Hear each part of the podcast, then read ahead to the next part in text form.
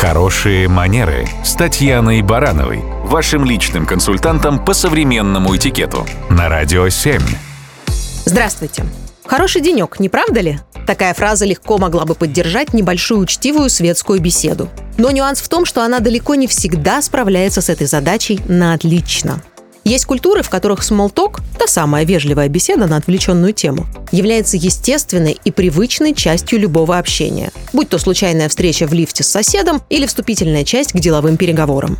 Но у нас со смолтоком складываются свои, не всегда простые отношения. В большинстве своем с малознакомыми людьми в формальных ситуациях мы не слишком открыты к общению. Поэтому попытка непринужденно обсудить погоду иногда у нас проходит не так гладко, как у англичан.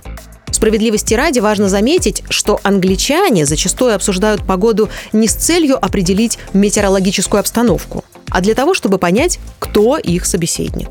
Это такой социальный код, как человек поддерживает разговор о погоде, какими словами и фразами он пользуется, какой у него акцент, получилось ли вставить уместную шутку и так далее. Мы в этом вопросе обычно не так щепетильны. Так о чем же тогда нам говорить, если не о погоде и не сразу о деле? О чем-то нейтральном, но интересном. Например, о том, что недавно в Центральном парке открылся интереснейший павильон, и вы планируете его посетить на выходных. О том, что недавно вернулись из соседнего региона и с удивлением узнали об их невероятно вкусном местном блюде. О том, что прочли потрясающую статью, посмотрели фильм, сходили на постановку, были на деловой конференции или в командировке.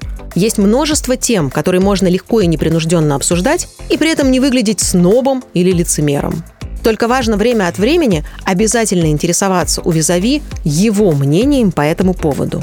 Да и вообще, умение слушать – это полезный коммуникативный навык. Это и есть хорошие манеры. Радио 7.